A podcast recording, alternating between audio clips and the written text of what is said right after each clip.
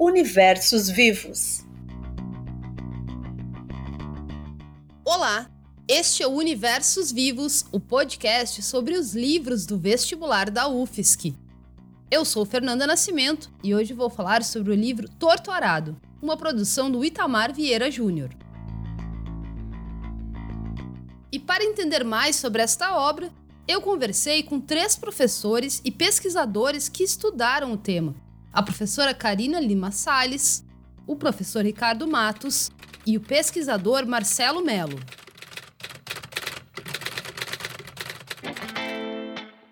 Torturado é o primeiro romance de Itamar Vieira Júnior. Baiano nascido na periferia de Salvador em 1979, Itamar teve uma infância marcada pela pobreza. Além de Salvador, ele também residiu em Pernambuco e depois no Maranhão. Itamar se formou em Geografia na Universidade Federal da Bahia e foi o primeiro aluno a receber a Bolsa Milton Santos, destinada para jovens de baixa renda. Na mesma instituição, também realizou mestrado e mais tarde fez doutorado em estudos étnicos e africanos. Realizou uma pesquisa sobre a comunidade quilombola do Iuna, localizada na Chapada Diamantina, na Bahia. Além da trajetória acadêmica, Itamar também é servidor do Instituto Nacional de Colonização e Reforma Agrária, o INCRA. Foram as experiências como escritor, negro, de origem periférica e do Nordeste, funcionário do INCRA e pesquisador que forjaram a escrita de Torturado. É o que contou o próprio escritor em uma entrevista ao portal Brasil de Fato. Tive uma experiência muito própria, muito particular de caminhar, de trabalhar no campo, de viver experiências diversas. Toni Morrison diz que se você quis ler um livro e não encontrou, então que você escreva. Acho que eu procurava por esse livro na, na nossa literatura, né? Torto Arado nasceu de uma ideia do escritor ainda na adolescência. Ele pretendia escrever a história de duas irmãs, que são as protagonistas da obra. Os primeiros rascunhos se perderam. Anos depois foram retomados para a produção da escrita, especialmente após o desenvolvimento da tese de doutorado do escritor. Como explicam os professores Karina e Ricardo. Ele começa a escrever, ele começa a rascunhar algumas questões que depois ele perde, depois vai retomar. E aí é claro que o Itamar maduro, o Itamar pesquisador, o Itamar estudioso, isso vai ser interessante também porque ele consegue trazer outros aspectos para essa escrita, mas que foi pensada lá na adolescência ainda. Foi necessário também um processo de imersão do autor, né? De ouvir as pessoas. Eu costumo dizer que a gente lendo a tese de doutorado dele, nós conseguimos já observar um, um, um primeiro cerne, um primeiro germe dessa, dessa construção literária do Torturado. Para a professora Karina, somente a formação não seria suficiente para a escrita do livro. A imersão e a capacidade de escuta atenta do escritor foram fundamentais. Somente a formação não garantiria se ele não tivesse também essa sensibilidade para ouvir para perceber como ele pode, a partir dessas vivências desse sujeito, relacionadas às experiências dele, relacionadas àquilo que já está amalgamado numa vivência familiar, como é que ele poderia utilizar todos esses aspectos para a construção da obra? O Itamar ele tem uma versatilidade incrível, ele consegue um rigor científico, uma criatividade literária e um compromisso político.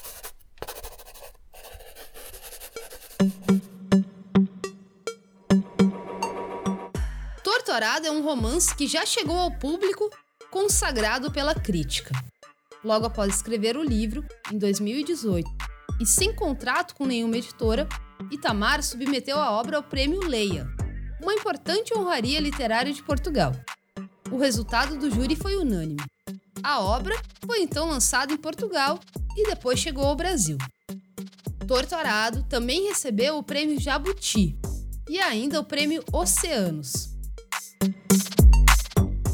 Romance carrega consigo uma tradição literária brasileira. Tem muitas características do romance regionalista brasileiro, também do romance que a gente chamou de neorrealista, de 1930. Também tem muitas características em comum com aquilo que se convencionou chamar de segunda e terceira fases do modernismo brasileiro. Além da literatura, obras de outros campos do conhecimento também se fazem presentes como inspiração para a construção de Torturado.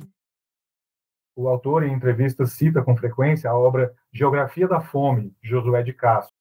Foi publicada em 1946. Essa obra procurava desmistificar a ideia de que o subdesenvolvimento da região Nordeste estaria relacionado às condições naturais da seca, né?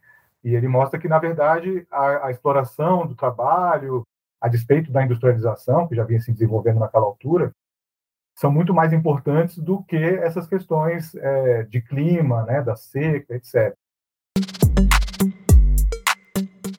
Outro aspecto que merece destaque na obra é a linguagem utilizada pelo autor. Transpor a oralidade das comunidades tradicionais para a escrita é uma tarefa desafiadora e que foi empreendida com muito sucesso por Itamar. E muito dessa marcação dessa variedade linguística, como eles se colocam, de como é que eles se comunicam, de que termos são utilizados, isso acaba sendo trazido para a escrita, o que é um grande desafio, né? Porque você pensar numa língua que se engendra oralmente, numa perspectiva das trocas orais, nós temos algo, mas trazer isso para a escrita é um desafio, é, não é caricato. Ele faz isso com uma habilidade incrível. Claro que também tem aí toda a formação do, do, do Itamar, a formação leitora, a formação acadêmica, as experiências de vida, essa transposição da oralidade para a palavra escrita é incrivelmente difícil de fazer. Então, os sotaques, os trejeitos, os linguajares dos povos do sertão são difíceis da gente colocar na palavra escrita com a proeza e com a criatividade que ele conseguiu. Essa perspectiva dessas marcas de oralidade para a obra de uma maneira que não fica caricato, porque o que o Itamar faz é dar voz a esse sujeito.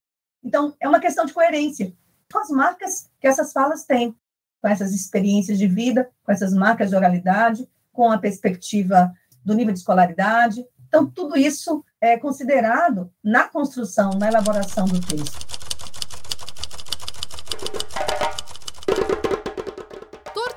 Conta a história de duas irmãs a partir de um acidente trágico que faz com que uma das duas perca a capacidade de se comunicar oralmente.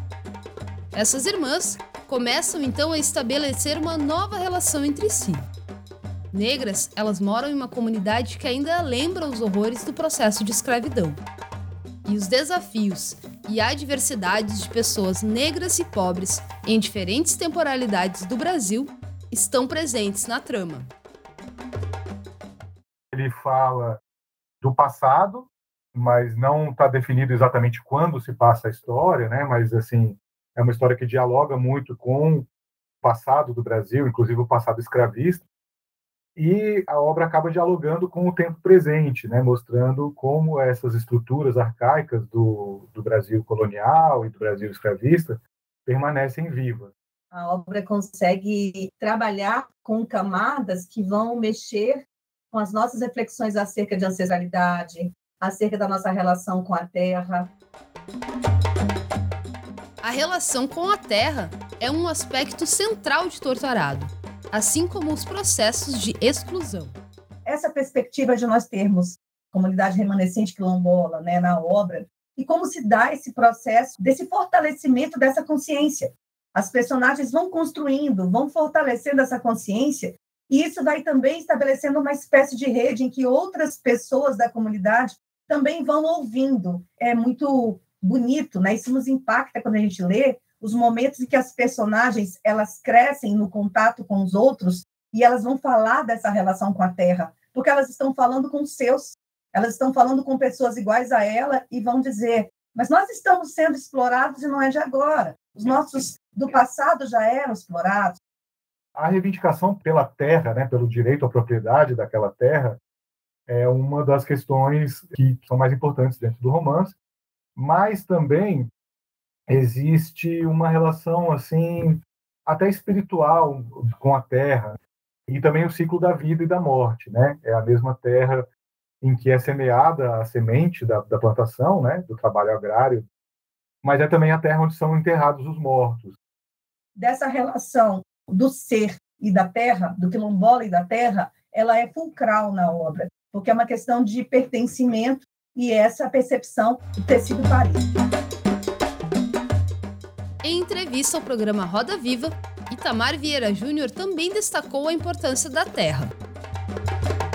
É, é interessante a, essa função social da terra que vai, vai estar na Constituição Federal, em vários normativos e legislações que tratam da, da, relação com a terra, é algo que pode parecer muito legalista, né, que está no, na nossa legislação, mas é algo que eu encontrei é, no trabalhador rural, é algo que eles têm muito. É, a, a, relação com, com a propriedade não é de um bem econômico, né? É, o direito ao território é o direito à vida. Ao longo da trama, a forma de enfrentamento às desigualdades sociais se transforma em diferentes processos de fortalecimento da comunidade fictícia de Águas Claras, que passa pela relação com a religião e com a luta política organizada dos movimentos sociais. A religião era a principal forma de resistência das comunidades afro-brasileiras, sentido de manutenção de uma ancestralidade africana a partir de rituais religiosos, de que fazia com que aquela comunidade de Águas Negras ela conseguisse uma identidade cultural e uma maneira de lutar pelos seus direitos, né? Essa centralidade da religião, num processo que a gente pode chamar de modernização do campo, ele vai ser substituído por uma luta política que se, se dirige aos movimentos sociais negros, movimentos sociais quilombolas. É o que a gente chama de um processo de secularização. Em uma história narrada por duas irmãs, as mulheres são as protagonistas. E se inicia pelo corte da língua de uma mulher, né?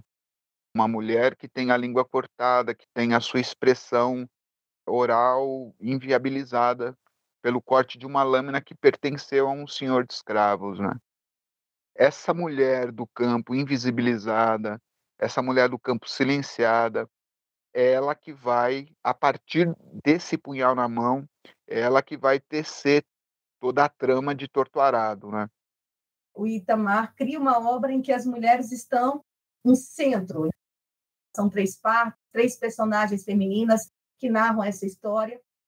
As mulheres, elas em todo momento da trama são as principais protagonistas na luta por direitos de forma instruída, de forma consciente, como a Bibiana, mas também fazendo-se valer desses elementos do campo, como o fio da navalha, para, enfim, tecer o seu destino. Torto Arado toca em questões que perpassam o cotidiano e a política brasileira e demonstra a força da literatura em contribuir para a discussão social.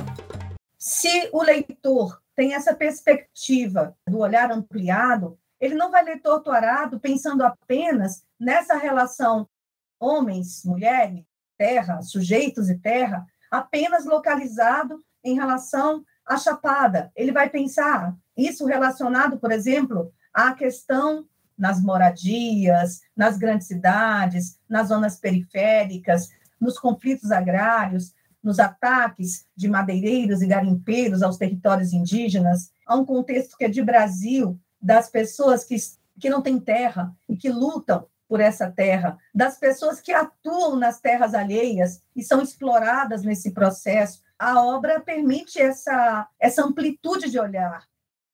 É um romance que denuncia o genocídio do povo negro do periférico, tratando desses personagens que estão vinculados a esse passado arcaico, né? ligado à escravidão. Um Brasil diverso e que apresenta diferentes soluções para problemas estruturais. É um pouco isso que o, que o Itamar revela também, não é? Que são essas comunidades é, ribeirinhas, quilombolas, comunidades tradicionais, que trazem uma solução para o Brasil que não é essa solução da política institucional oficial, mas é uma política cotidiana, uma política do dia a dia, nas nossas famílias, nas nossas comunidades, nas nossas relações de amizade, a gente observar o quanto o machismo e o racismo estão presentes e que ali é o nosso é a nossa arena para travar essa batalha, não é?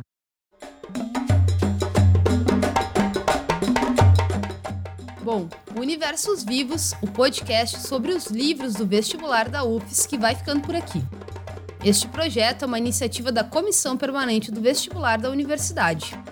Produção, apresentação e edição de Fernanda Nascimento.